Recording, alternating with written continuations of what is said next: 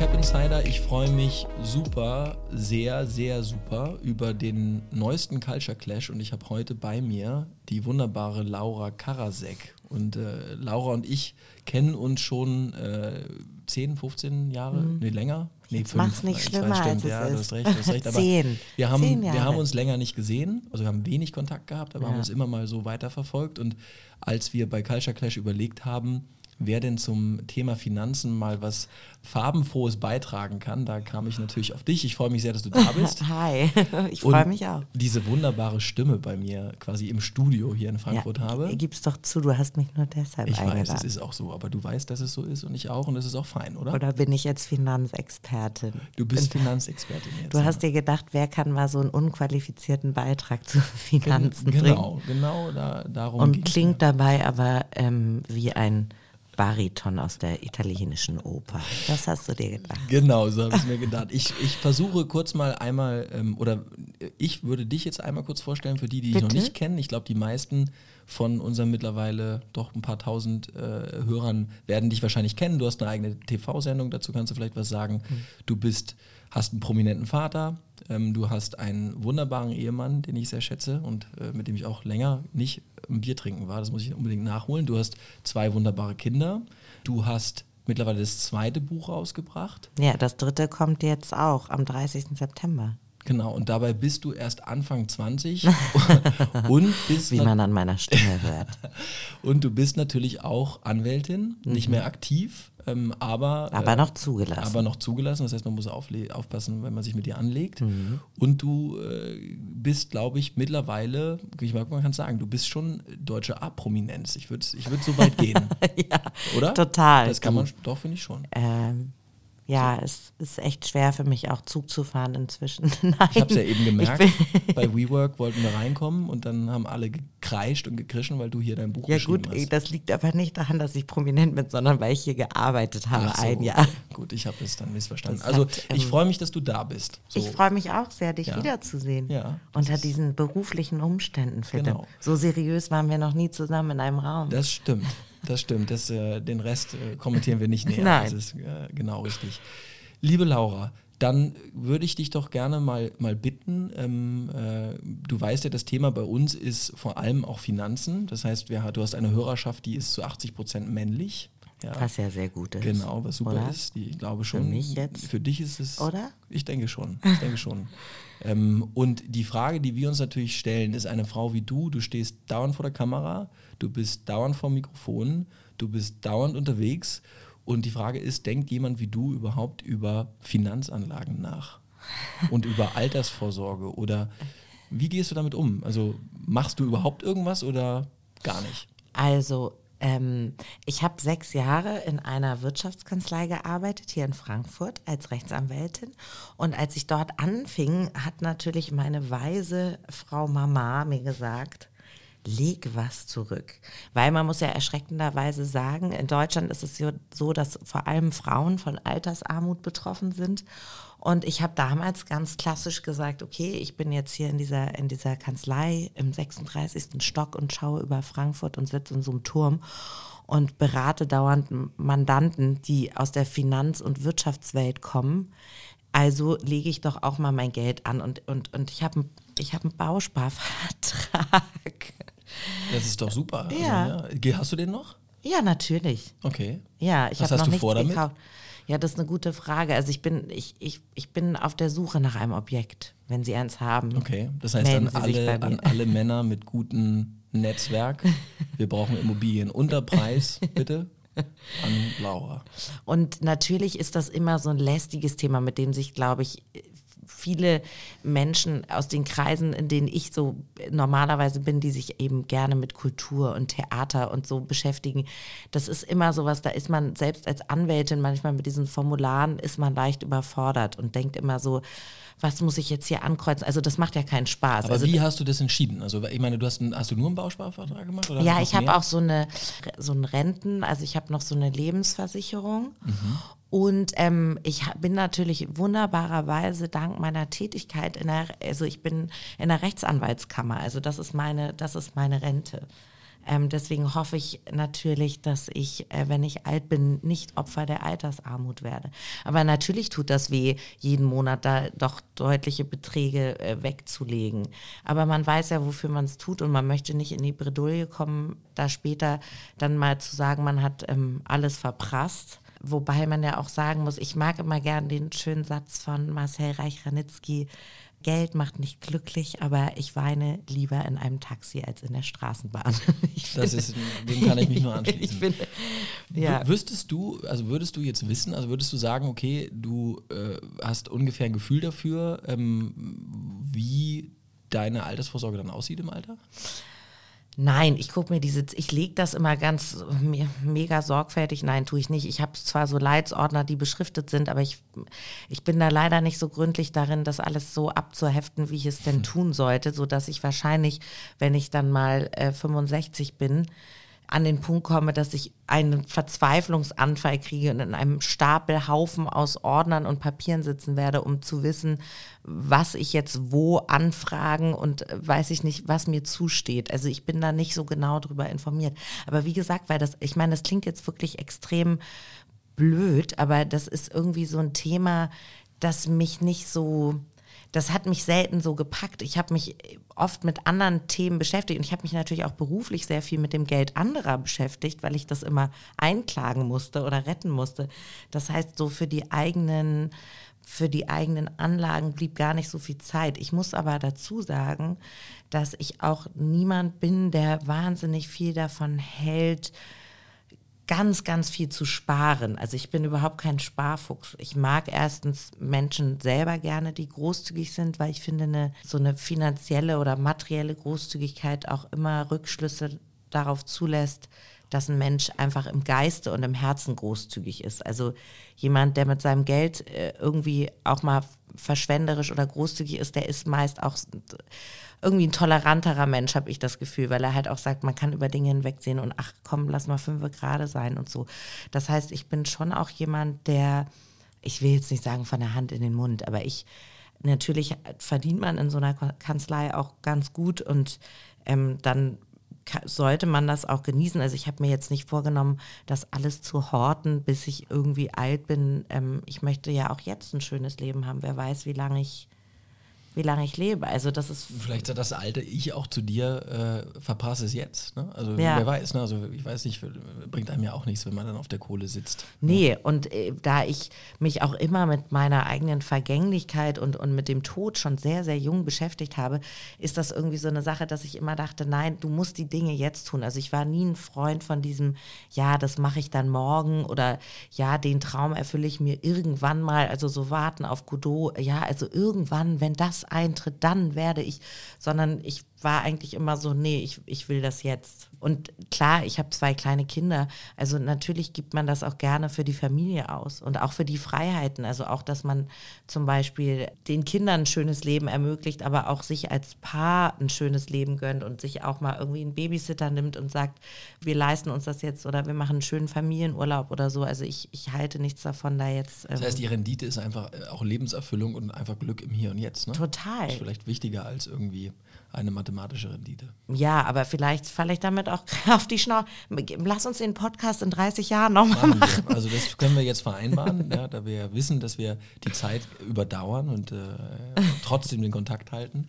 Ähm, aber jetzt ist es, glaube ich, nochmal viel interessanter, auch ein bisschen über dich zu sprechen. Ich habe dich ja kennengelernt unter verschiedensten Umständen, äh, unter anderem... Äh, in verschiedenen Aggregatzuständen genau, auch, möchte ich fast sagen. das auch, das auch. Das heißt, wir haben das eine oder andere Glas Wein schon mal miteinander getrunken mhm. und ich kann auch bestätigen, dass du dich damals... Ich getrunken? Ja, du, das glaubst du doch selbst. Das glaubst du, aber durch, also ich habe getrunken, du warst natürlich, dabei. Natürlich, ja. Und ich kann auch bestätigen, ich glaube, dass du damals schon äh, extrem tiefsinnig unterwegs warst und da hattest du auch schon die Idee, dein erstes Buch zu schreiben. Mhm. Da hattest du, glaube ich, ich glaube, du hast gerade die Dissertation geschrieben, parallel, mhm. kann das sein? Mhm. Und warst gerade aus dem Ref raus so, oder noch halt Stimmt, drin. da habe ich gerade Start zweites Examen genau, gemacht, als wir uns Genau, genau. Ja. Und du hast aber schon an dem Buch geschrieben. Mhm. So, und äh, da dein Papa da ja nicht ganz äh, unbeleckt ist in dem Feld, ja. erzähl uns doch mal, wie bist du, also erstmal, worum geht es in dem Buch und wie bist du überhaupt auf die, das interessiert mich persönlich, wie bist du auf die warum in der Situation, wo jeder normale Mensch gesagt hätte, okay, du hast ein Staatsexamen, du willst anfangen, was in einer sehr renommierten Kanzlei, du hast tausend Dinge auf dem Tisch, aber du hast in der Situation gesagt, jetzt schreibe ich ein Buch. Ja, das ist, glaub, hängt, glaube ich, auch mit diesem, äh, heute nennt man das so schön FOMO, ja, Verpassungsangst. Das kannte ich noch nicht. Fear of missing out, FOMO. Nee, ich oh bin Gott, du auch bist wirklich nicht, Mann. du bist wirklich Ich nicht, nicht hip. Ja, hey, guck, guck mich an. Das habe ich längst Du realisiert. bist nicht genug auf Instagram. ähm, also ich glaube, es war damals so, so ein bisschen wie so eine Torstoßpanik oder so wie, wie, wie, so ein Junggesellenabschied, aber im beruflichen. Also das, der Roman war mein Junggesellenabschied, weil ich wusste, ich habe jetzt mein zweites Staatsexamen gemacht und ich wollte eigentlich ursprünglich immer nur Jura studieren, um das erste zu machen. Und dann ist es so, wie es halt so passiert. Man bleibt so ein bisschen drauf hängen, findet es dann doch auch spannend und interessant. Und dann sagt man, komm, das zweite mache ich jetzt auch noch. Und dann sagt man, komm, jetzt lief das irgendwie gut, jetzt kann ich auch, jetzt habe ich hier so Angebote aus Frankfurt von so Großkanzleien, jetzt kann ich das auch mal mitnehmen, so ein bisschen auf Safari gehen und mal gucken, ob ich, die aus so einer kulturellen Familie kommt, auch in so einer sage ich mal, Männerdomäne überleben kann. Ich glaube, ich wollte mir selbst damit auch total was beweisen. Ne, also dieses, wie viel Resilienz, wie, wie viel Durchhaltevermögen, wie komme ich da klar, wie komme ich inhaltlich mit, mit, mit den Mandaten klar und so. Und dann hatte ich aber bei der Kanzlei unterschrieben und habe meinem Chef gesagt, Moment, ich kann aber erst in sechs Monaten anfangen, weil ich bin jetzt 29 und ich möchte ein Buch geschrieben haben, bevor ich 30 werde. Und da, das war immer so ein Traum. Ich habe schon als Sechsjährige Bücher, also ich habe Spiegelschrift, aber ich habe immer so Bücher geschrieben als Sechsjährige schon und habe dann mir auch selber hinten drin schon so einen Klappentext, so eine Biografie gegeben. Also Laura Karasek hat außerdem veröffentlicht, also so eine Mischung aus, sage ich mal, Die New Größenwahn. York Times sagt über sie. Genau, weißt, also ich hatte schon immer eine blühende Fantasie, möchte ich sagen. Und dann habe ich gedacht, diesen Traum erfüllst du dir jetzt noch. Also das war sozusagen mein Abschied vom Studentensein und Jungsein, dass ich gesagt habe, nee, bevor du da in dieser Wirtschaftskanzlei für immer ähm, untergehst, musst du jetzt noch diesen Roman schreiben. Und Leute haben gesagt, ja, ja, genau, das macht sie, davon redet sie seit Jahren, dass sie mal ein Buch schreiben wird. Und ich glaube, wenn man so, so Dinge immer erzählt, dann muss man sie auch wirklich durchziehen. Also deswegen erzählt man sie Du auch. setzt dich selbst unter Druck. Natürlich. Ne? Ja, ich glaube, das ist auch ein bisschen dein Geheimnis. Dass du, du gehst, damals war schon klar, ich habe es dir ja in, in, in der Anmoderation, wo die Zuhörer noch nicht dabei waren, schon gesagt, es war mir damals schon klar, dass du in einer bestimmten Art und Weise diesen Weg gehen würdest. Dir war es vielleicht nicht klar, aber das glaube ich passt, passt äh, schon, dass du, du setzt das, den, de, de, den Druck schon ganz schön hoch auf dich selbst. Ne? Weil ich meine, du hast jetzt Jan Böhmermann, schneller Themenwechsel einmal, du hast Ja. in der Sommerpause jetzt ihn vertreten. Du hast auch eine eigene TV-Sendung jetzt, die über die zwei und das dritte Buch können wir auch noch reden, aber ähm, also was steht noch auf deiner Liste, die du, Oh die du ja wahrscheinlich hast? Da steht noch einiges. Okay, da, aber lass uns doch mal, weil ist jetzt kannst du den Druck Kopf. erhöhen. erhöhen. Du ja. kannst jetzt den Druck deutlich selber, erhöhen. damit die Leute dann für mich sagen, ha, Ja, siehst du, das hat sie nicht geschafft. Sie ist nur Ah. Anwältin, hat nur eine TV-Sendung und äh, hat drei Bücher geschrieben. Was für ein Loser. Man wird ja wohl noch, also ich finde es immer ganz wichtig, dass man träumt und dass man, ich glaube, es ist, also es gibt dafür, dazu ganz viel zu sagen. Erstens glaube ich, dass ähm, wenn Leute mich jetzt so fragen, auch Freunde oder, oder in Interviews und die sagen, oh krass, äh, wie, wie schaffst du das oder wie hast du dir das erfüllt oder so, dann sage ich immer, ich glaube gar nicht, dass ich unbedingt ähm, mehr will als andere oder jetzt besonders krass äh, stark bin oder sowas, überhaupt nicht, sondern der erste Schritt ist doch zuallererst mal zu wissen, was will ich überhaupt. Und ich glaube, das war mir sehr schnell sehr klar. Ich wollte ein Buch schreiben, ich wollte eine eigene Fernsehsendung haben. Weil wenn du weißt, was du willst, dann kannst du dir auch den Weg dahin bahnen. Ich glaube, der Grund, warum manche Leute so das Gefühl haben, sie, sie, sie schwimmen so ein bisschen, ist, weil sie nicht genau definieren können, was ist es, was mir fehlt oder wo will ich eigentlich hin, was würde mich denn glücklich machen. Ich habe das immer relativ, äh, das wusste ich zumindest immer. Dann gibt es den schönen Satz, äh, nichts ist toter als ein erfüllter Wunsch. Also man kann natürlich auch sagen, sobald man sich einen Wunsch erfüllt hat, ist er schon wieder einem nicht genug. Also es ist sicherlich eine gewisse, wir haben da ja auch schon drüber gesprochen, eine gewisse Rastlosigkeit. Ist es eine Sucht? ja. Ja. Und eine Getriebenheit. Also ich glaube nicht, dass alle Leute einen immer unbedingt darum beneiden oder auch beneiden sollten, weil ich glaube, viele Menschen wollen so ein Leben gar nicht oder, oder sagen sich, oh Gott, ich, ich könnte da oder was für ein Stress oder wie. Also ich glaube, das Einzige, was mich daran manchmal stört, ist, dass wenn Menschen eben so denken, einem sei so alles zugeflogen, weil das natürlich schon auch viel damit zu tun hat, dass man wirklich leidenschaftlich und äh, ausdauernd Besessen, am Ball bleibt. Also ich ja. auch mal, oder? Besessenheit brauchst du. Und das ist ja auch Schmerz, weil du, also das, also zumindest aus einer Unternehmersicht kann ich das schon sagen. Jeden Unternehmer, den ich kenne, der irgendwas auf die Beine gestellt hat, was außergewöhnlich ist, dass du erkaufst dir das ja, du zahlst ja einen Preis. Natürlich, den du nach außen wahrscheinlich. Genau. Genau. genau.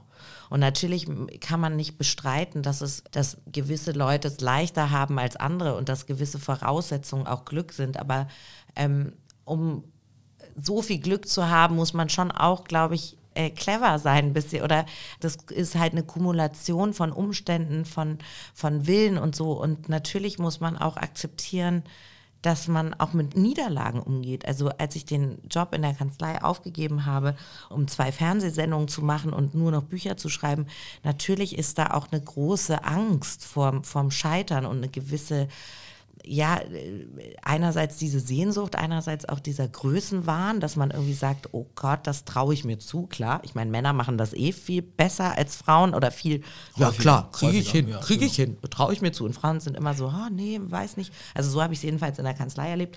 Und zu diesem Größenwahn kam aber auch bei mir immer eine Selbst, ein Selbstzweifel. Und ich glaube, diese Kombination ist ganz wichtig, dass man einerseits Angst hat, dass man auch weiß, ich kann stürzen, ich kann fallen, das kann jetzt verdammt wehtun, aber ich bin bereit, dieses Risiko einzugehen und ich traue mir das auch irgendwie zu.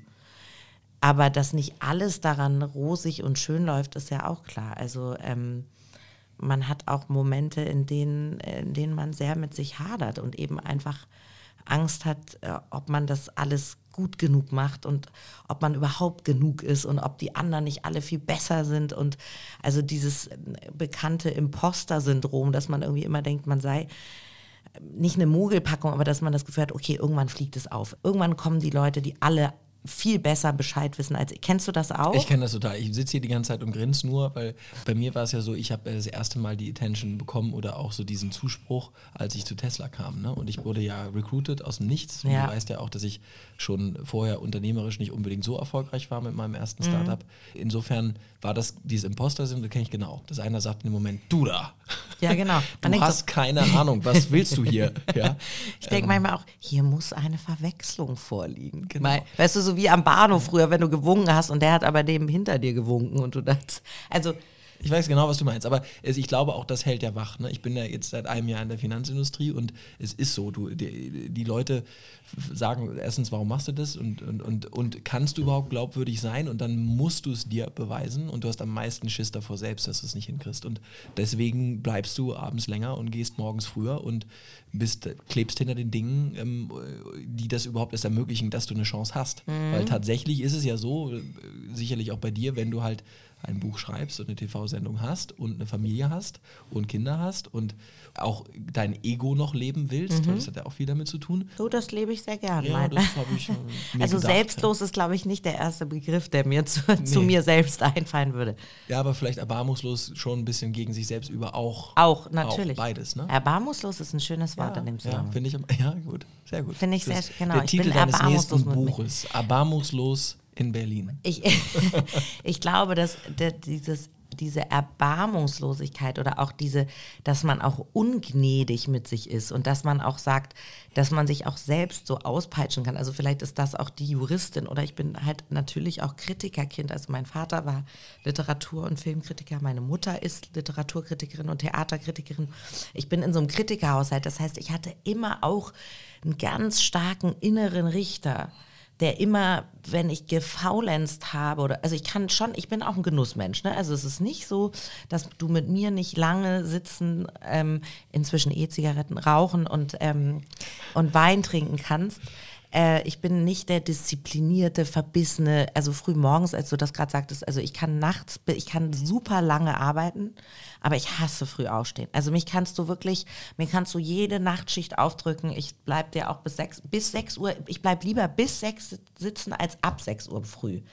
Ähm, aber dass man natürlich auch diesen, ja, diesen inneren Drill Sergeant irgendwie, der einem immer sagt, los und ich bin nicht so ein guter Chiller irgendwie. Also mich macht das aber auch nicht glücklich, aber das ist eine Wesensfrage. Also ich bin immer ein Freund von Leben und Leben lassen. Ich verurteile niemand, der sagt, ich bin am glücklichsten in der Hängematte ähm, mit einer Kokosnuss in der Hand. Ähm, ich bin da auch glücklich, aber ich bin auch sehr glücklich, wenn ich schreibe zum Beispiel. Mhm. Also mich macht das wirklich froh. Ich finde eigentlich, das ist halt, nö, nein, ich glaube, das, ich, ich finde es zumindest logisch. Mal gucken, was der Rest sagt. Aber die, die, nö, ist ja auch therapeutisch zu schreiben. Ne? Also du kannst dich ja ein bisschen erfüllen. Ne? Du ja. kannst ja, also du kannst es einfach loswerden. Du hast ja was in dir und dann hast du das auch abgeschlossen, weil du hast es auf Papier gebracht. Und also ich finde das logisch, äh, dass man sich danach einfach gut fühlt, weil man was gemacht hat und weil es ja auch deine Ideen sind und deine Gefühle sind, die du dann auf Papier bringst. Ne? Ja, es ist, glaube ich, wie so, ich meine, mir fehlt leider musikalisch das Talent, aber es ist wie so komponieren. Also du bist dann, wenn du am Tag irgendwie, du, du schreibst irgendwie drei Seiten und dann ist da dieser eine Satz, den du gefunden hast oder diese eine Szene und du sagst, wow, die ist so stark, die, die, die ist so, die ist echt gut geworden. Also du hast natürlich auch andere Tage, wo du vor deinem weißen Screen da sitzt und denkst, ähm, ja, äh, Writers Block ähm, irgendwie läuft gerade nicht so und kommt mir auch nichts. Und dann, ich schreibe dann aber trotzdem immer ganz viel und dann lösche ich halt einfach ganz viel. Also ich bin eher jemand, der dann. Aber hast du nicht so eine Datei, wo du es einfach alles ablädst? Also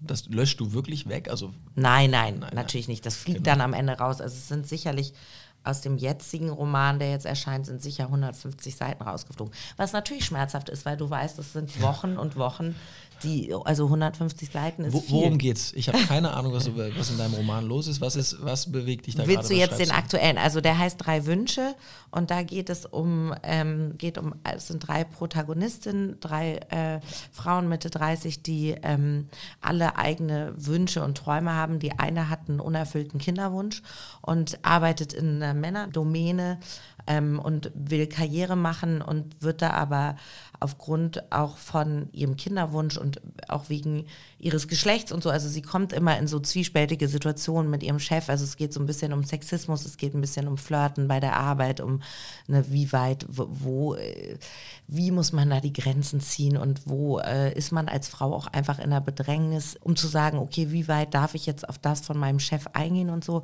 Die andere ähm, Frau verliert ihren Vater an Krebs, das ist natürlich leicht autobiografisch geprägt. Ähm, da wollte ich vor allen Dingen das Tochter-Vater-Verhältnis beschreiben. Also was passiert mit dir als Kind, wenn dein Vater älter wird? Ähm, ich glaube, sehr viele Söhne und Töchter, ich meine, jede Frau ist eine Tochter, jede Frau hat einen Vater irgendwo auf der Welt und eben diese, dieser Referenzmann, so hat der Papa dir applaudiert, hat er dir genügend Selbstwertgefühl gegeben und auch dieses, dass man so checkt, ich weiß nicht, wie es dir, also dieses Erwachsenwerden mit Mitte 30, dass man plötzlich du, so der, denkt. Der, ja, aber diese, also ich sehe es wieder genauso, ist schon ein bisschen blöd, aber weil wir gar nicht clashen können, aber ich sehe es ganz genau. Ich glaube, das ist auch der, der Inner Judge, von dem du sprichst, ist der Mutter, ist die Mutter der Vater. Ich glaube sehr stark auch der Vater. Also mhm. ich kann mir immer vorstellen, was mein Vater sagt, wenn ich was mache. Und das, ja? ja, das kann ich mir immer gut vorstellen. Also das ist dann ganz lapidar. Der Total, kann mit, gell? Kann mit einem Satz kann er, kann er das zunichte machen. Genau. Oder kann, ich weiß noch, als ich von Elon Musk geheiert worden bin, mhm. habe ich ihm gesagt, er hat gesagt, Philipp, dein, die wollen dich dann nur auf den Hotshare setzen. Du, die, äh, ich würde das an deiner Stelle nicht machen. Also ich finde das jetzt nicht da. Also du erwartest dir ja. das und es ist einfach, ich weiß genau, was du das meinst. Ist genau das. Und dann ja. wird die, dieser Mann, den du liebst und achtest und für den du vielleicht auch Schiss hast, ich zumindest ein bisschen manchmal, äh, ist, äh, dann wird ich hoffe, der er hört ne? diesen Podcast. Nein, nein, ich werde ihm den einfach nicht weiterschicken. Gut. Gucken, ob einer petzt. Naja, aber ich glaube, dieses, dieses Erwachsenwerden, was erst dann, ich, hat, ich bin noch total kindisch in manchen Dingen und ich will mir das auch behalten. Aber du realisierst natürlich in dem Augenblick, in dem die Eltern älter werden und alt werden, dass du wirklich erwachsen bist. Und dieser Verlust des Vaters, der für mich als einzige Tochter, ich habe drei Brüder und diese, diese absolute Bewunderung, die wir füreinander hatten und diese, diese Erwiderungsgewissheit, dieses, ich fühlte mich immer geliebt von ihm und er wusste auch, dass ich ihn vergöttere und das war auch ein Schock für mich, mit 15 dann irgendwie mal die ersten echten Boys zu treffen und zu merken, nicht jeder findet mich so toll wie mein Vater. Das war eine Vielleicht harte, auch Gott sei Dank. das war eine weiß, harte ja. Erkenntnis. Ja. Nein, aber das war, ne, und die, das wollte ich eben unbedingt in dem Roman auch erzählen. Also dieses, dieses ähm, Vater-Tochter-Verhältnis und die Liebe zu, zum Vater und, und der, das Sterben des Vaters, also die Beschäftigung auch mit, mit Tod und Krankheit. Und die dritte Figur ähm, ist verheiratet und hat eine außereheliche Affäre. Also da wollte ich so das Thema Monogamie und was ist noch zeitgemäß heutzutage und der Mann, mit dem sie eine Affäre hat, der unterdrückt sie auch sehr, ist, ist, ein, ist schon auch ein mächtiger Mann, ein Chauvinist, der sich aber total von, der ihr total verfallen ist und sie ihm auch, also Sexualität und auch so Machtgebilde ähm, in Beziehungen und Ungleichgewicht und, und Treffen Ehe. die sich, die drei? Die, die drei, Die drei Frauen? Also ja, treffen die, die treffen sich. ja? Ja? die treffen sich. Und dieser, dieser unerfüllte Kinderwunsch, den die andere Frau da erlebt, die eigentlich so Karriere macht und dann aber immer irgendwie doch von männlichen Kollegen ausgebremst oder überholt wird oder so. Das war mir auch ein wichtiges Thema, weil ich sehr, sehr viel, nicht nur bei meinen Freundinnen und im Bekanntenkreis, sondern auch bei Männern, bei Freunden gemerkt habe, dass das ein unfassbar wichtiges und großes Thema ist und dass nicht jeder, der Kinder bekommen will, sie auch super leicht bekommt. Und deswegen lag mir das sehr am Herzen, diesen Zwiespalt auch zu schildern. Wie weit geht man dafür und was unternimmt man dafür und ähm, wie fühlt man sich in seiner Weiblichkeit angegriffen oder in seiner Männlichkeit, weil man keine Kinder zeugen kann oder so. Also das ist da auch noch drin. Du siehst. Hammerhart. Hammerhartes Thema. Da musste ich auch gerade an, an Bekannte und Freunde denken, die halt auch darüber gar nicht reden. Ne? Also es ist halt ein unglaubliches Tabuthema, gerade Ja. Unfruchtbarkeit. Aber das ist halt ein ziemlicher Hammer. Ist, glaube ich, äh, ähm, ich bin mal, ich muss es mir jetzt, ich muss es mir du jetzt musst kaufen. drei Wünsche. Ich schenke es dir. Du schenkst es mir, aber, Aber dann signiert bitte. Natürlich. Ich hoffe, du hast was dabei, dass du es mir Du, es ist auch ein. Hammerthema, aber gerade weil es so tabuisiert wird und so die, die Leute sich genieren, finde ich es ganz wichtig, das offen zu adressieren. Das sind ja drei Tabuthemen, ne? Tod, Monogamie und Schwangerschaft, Unfruchtbarkeit. Du, ich habe mir da was Leichtes ausgesucht. Ich habe mir da was Lustiges. Na gut, mein letztes Buch war sehr lustig und sehr flapsig, weil das waren nur so Kolumnen, äh, wie sexy ist noch seriös und so ein bisschen Geschichten über Männer und Frauen. Das heißt, ja, die sind echt. Um es auch mal kurz zu droppen, hier geil noch Werbung gemacht. Ähm, nee, aber jetzt wollte ich mal wieder so ein bisschen, weil du eben so nett gesagt hast, ich sei tiefsinnig. Also ich habe einen großen Hang, ich liebe Humor und ich liebe es. Ich muss auch leider oft, ähm, ich muss, ich bin gezwungen, über mich selbst zu lachen, weil ich leider sehr tollpatschig bin. Deswegen, ähm, wenn ich nicht über mich lachen könnte, wäre ich, glaube ich, verbittert. Aber ich finde es auch wichtig, solche Themen zu besprechen, die nicht nur heiter sind. Ich bin gespannt. Ich werde dein größter Kritiker und ich werde es ich werd's lesen. Das muss ich jetzt mal, mal gucken. Das können wir auch in 30 Jahren überprüfen, ob ich es gelesen habe. Kannst Genau. ein paar Fangfragen stellen. Dann bin ich verarmt und Ja, äh, genau. Und, wir, und dann frage ich nochmal mit 65 so, und was würdest du jetzt deinem 29-Jährigen Ja. selbst sagen? Ja? Äh, Weißt du, was die meisten Leute auf dem Sterbebett sagen? Dazu gibt es eine Umfrage. ich glaube, ich kenne sie, aber sag mal. Ja, die mehr Zeit mit der Familie und weniger arbeiten. Genau. Es gibt auch ein sehr bewegendes Video von Steve Jobs, ne? ähm, wo, Ja. wo er dann äh, in, auf Ton spricht und äh, du eigentlich nur merkst, dass er im Strahl kotzt und bitterlich traurig ist. Ähm, und quasi die Nachwelt ist ja auch so krass, weil diese Erkenntnis kommt halt jedem Menschen vor dem Tod, glaube ich. Und dann denkst du so, no. No. No. Und du hast es ja auch gehört und sagen dir auch Leute. Aber insofern glaube ich, dass du mit dem Verprassen auf einem besseren Weg bist. Ja. Weil, ne? Auch das Glück verprassen, weißt du, das Leben auch so ver. Was mich manchmal stört, ist dieses, ähm, teilweise dieses Jammern, wenn es keinen Grund gibt. Das finde ich oft schade, weil es gibt so viele schöne Dinge. Ich weiß, es gibt sehr, sehr viele Probleme und es gibt vieles, was wir lösen müssen. Und äh, also um Gottes Willen, ich will jetzt nicht sagen Heidi die, aber ähm, auch das Schöne zu sehen. Also ich versuche immer jeden Tag auch, ob, ich, ob es ist, wenn ich allein spazieren gehe und ich höre ein Lied, was ich liebe, was mich bewegt und ich, und ich schaue vielleicht auch in den Himmel und spreche mit meinem Vater oder so. Also dass man sich so einen Moment nimmt, an dem man ganz doll bei sich und im Leben ist und im Jetzt und sagt, das, d- die Menschheit ist nicht so schlecht, wie sie ist. Wer sowas komponieren kann oder wer so, so ein Gemälde macht oder wer sowas schaffen kann. Ähm, also man kann sich doch auch für vieles, was Menschen tun, auch begeistern. Ja, und es ist ja auch immer beides, ne? Es ist, gibt immer beide Seiten. Es gibt halt bei uns alles. Der, Ja. der Mensch hat einfach alles. Und es wäre total unsinnig, das eine oder das andere auszublenden. Ja, und man muss, glaube ich, beides ein bisschen zelebrieren, aber ich glaube, das kannst du ganz gut. Der Mensch ist ein widersprüchliches Wesen. So viel steht jedenfalls fest, ja. Laura Karasek insbesondere.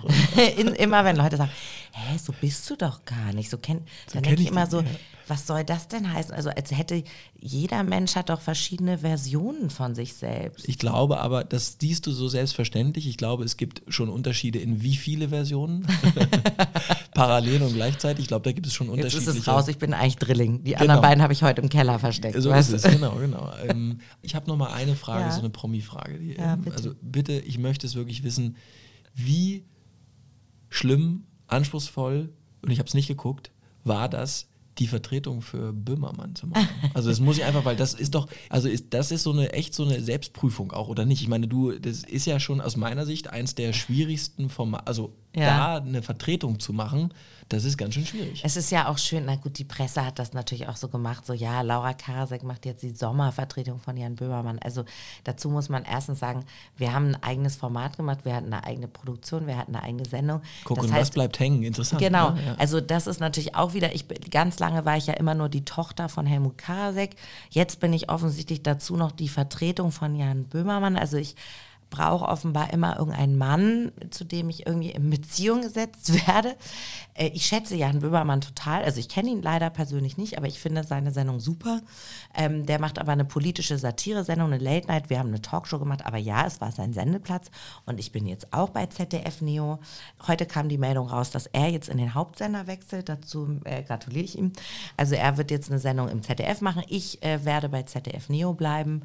Und ähm, ich habe mich da total wohlgefühlt und ich habe mir damit wirklich einen Traum erfüllt und es war unglaublich schön, diese ganzen Begegnungen, also wenn man so Interviews führt, das wirst du jetzt auch durch den Podcast, also einfach, ich liebe es, verschiedene Menschen kennenzulernen und ich liebe es, wenn, wenn ich nicht immer mit den gleichen zusammen bin, sondern diese, diese Abwechslung und dieses, dieses ganz ja durchgemischte, das fand ich total geil, weil du einerseits da im, Leute hast, die sagen, ich bin Schauspieler, ich bin Comedian. Du hast aber auch Leute, die, ähm, wir hatten einen da, der, da ging es um Schönheitsideale, der hat über 300 Kilo gewogen und 150 Kilo Wow. abgenommen und hat darüber gesprochen, warum bin ich eigentlich so dick geworden? Was, was hat das mit mir gemacht? Ich bin nicht mehr vor die Tür gegangen. Wir hatten da eine, eine Autorin, die sehr oft äh, im Netz rassistisch beleidigt wird, weil sie schwarz ist, die vier Kinder hat und oft als Rabenmutter bezeichnet wird, weil sie arbeitet. Also solche Themen. Wir hatten da, wir haben über Homophobie gesprochen. Warum existiert das noch? Also äh, Toleranz. Wir haben aber auch Aber viel über Sex gesprochen. Über, wir hatten okay, zum Beispiel auch eine Sendung Dank. zum Thema Monogamie. Also wir hatten, ähm, wir, das war wirklich spannend. Wir hatten eine Frau da, die in einer offenen Beziehung lebt, die Anna Zimt, die hat auch einen Podcast. Wir hatten eine Frau da, die Lilly Holunder, das ist die Frau von René Ader, dem Fußballer, die Die eine heißt Mo- Holunder. Ja. Wie schön ist das? und die hat führt eine monogame Ehe. Und der dritte Gast war ein Stefan Eiben, der hat eine Alibi-Agentur. Also es gibt Agenturen, die Alibis organisieren für Leute. Und jetzt denkt man ja mal zunächst, okay, ähm, das finde ich aber jetzt nicht so in Ordnung. Also man würde ja denken, dass der erstmal so negativ konnotiert, also was macht denn der für einen Job? der macht aber wirklich tolle, also was da rauskam, nicht, äh, der besorgt eben nicht nur Alibis für, für Geschäftsleute, die eine Geliebte haben oder ähm, Frauen, die Geliebte haben, weil ich möchte dazu auch feststellen, auch Frauen Würde ja, geht ja Auch sonst auch Frauen. gar nicht. Also, mögen Sex. Und, Wirklich? und der hat zum Beispiel erzählt, dass er Leuten hilft, die, er hat Kunden, die sind Krebspatienten. Die wollen das aber vor ihrer Familie verheimlichen, um die nicht zu verletzen. Das heißt, wenn die Chemo machen, organisiert er den Alibi, also Geschäftstermine. Er hat schwule Kunden, die auf eine Firmenfeier eine Girlfriend mitnehmen wollen, weil sie nicht möchten, dass ihr Chef weiß, dass sie schwul sind. Der hat äh, eine Kundin, die ist Domina, die ist aber verheiratet und hat Kinder, die lebt auf dem Land. Die möchte nicht, dass ihre Kinder gemobbt werden. Der besorgt er Visitenkarten und einen anständigen Job sozusagen, damit sie damit die Kinder nicht gehänselt werden. Also das fand ich total interessant, weil ich tatsächlich nicht wusste, dass es solche Agenturen gibt. Jetzt kann man natürlich Wie viele Gesellschaft Kunden hat er? Sagt er, der, der Viele, das 1000 läuft oder super. Der, le 100 der lebt in Spanien Okay. und der macht nur noch das seit, ich glaube, elf Jahren. Und natürlich kann man darüber diskutieren, warum leben wir noch in einer Gesellschaft, in der überhaupt jemand ein Alibi, also jetzt zum Beispiel ne, jemand, der schwul ist. Wie kann es sein, dass der zur Firmenfeier nicht einfach, ne, man kann natürlich das ganze Konzept in Frage stellen, aber wenn jemand sagt, ich möchte mich vielleicht da und da nicht bloßstellen oder ich möchte meinen Krebs nicht preisgeben in meiner Firma oder so, ich fand das hochinteressant. Ich glaube, ein Recht auf Geheimnis sollte jeder irgendwie haben, egal mhm. für was. Ja? Aber äh, ist spannend, sehr spannend. Insofern schau mal rein. Zart am Limit, ZDF Neo. Werde ich mir anschauen. Sag mal, was ist dein Ziel fürs nächste Jahr? Es ist äh. jetzt, ich meine, es ist noch eine ganze Weile 2019, aber das nächste Jahr kommt irgendwann und wenn dieser Podcast ausgestrahlt wird, ist es wahrscheinlich schon gar nicht mehr so weit. Also, oh was ist das Ziel? Hast du dir schon ein Ziel gesetzt? Also, ich glaube, so ein, so, ein, so, un, so ein unerfüllter Traum von mir ist immer noch, ich würde gerne mal Synchronsprecherin sein, aber in so einem Pixar-Film oder so. Also ich würde gerne so ein, weißt du, so ein, so ein, so einen singenden Topflappen oder sowas. Ähm, oder so ein Monster. Nee, so ein Oktopus du, wie bei Ariel, den okay. Bösen. So, oder die Böse die bei Böse. der 101 ah, Mach mal bitte die Stimme. Ja, ja mach sie mal. Nein, ich kann das jetzt nicht. Gott, ich bin, ähm, Warum? Es war doch super. Du wirst es noch bereuen, mich getroffen zu haben. Ähm, nee, und ich möchte natürlich, dass das mit dem Fernsehen weitergeht, weil das wirklich schön ist und mir echt Spaß macht und, ähm, und ich auch das Gefühl habe, wenn man relevante The Themen anpackt und wenn man das Glück hat, eine gewisse Reichweite zu haben, dass man vielleicht doch Menschen berühren kann und was bewirken kann. Ähm, und ich äh, würde mir wünschen, dass ein, eins meiner Bücher mal verfilmt wird. Wenn Auch im nächsten Jahr schon. ich bin da ganz bescheiden. Ich weiß. Nee, ja. du, man soll ja viel träumen, weißt du? Du, ich glaube, äh, die Zeiten waren vielleicht nie besser, weil wir haben heutzutage ja Netflix und Co. Da wird ja schon ja. mal das eine oder andere produziert. Also falls einer zuhört. Auch da, bitte E-Mail direkt an, an info@capinsight.com. Wir filtern das dann vor. Ja, liest aber keiner mit. Du, inzwischen kann man ja über Instagram die Leute, also Kontakt, es ist sehr wirklich, es hat schon auch sein Gutes alles. Man ist sehr ansprechbar. Genau, und du siehst dann so, oh, der hat 100.000 Follower, genau wie ich. Gut, dann kann ich auch mal eine mhm. Direct Message machen. Ja, natürlich. Ja, okay. Ich bin da sehr responsive. Laura, ich sag danke für deinen ersten Podcast mit uns. Ich sage absichtlich erster. Ich hoffe, da kommt noch mal einer. Ich komme gerne wieder und vielen Dank für die Einladung. Danke dir. Hab mich riesig gefreut, dich wiederzusehen. Dito und an euch alle da draußen vielen Dank und bis zum nächsten Mal. Tschüssi. Ciao.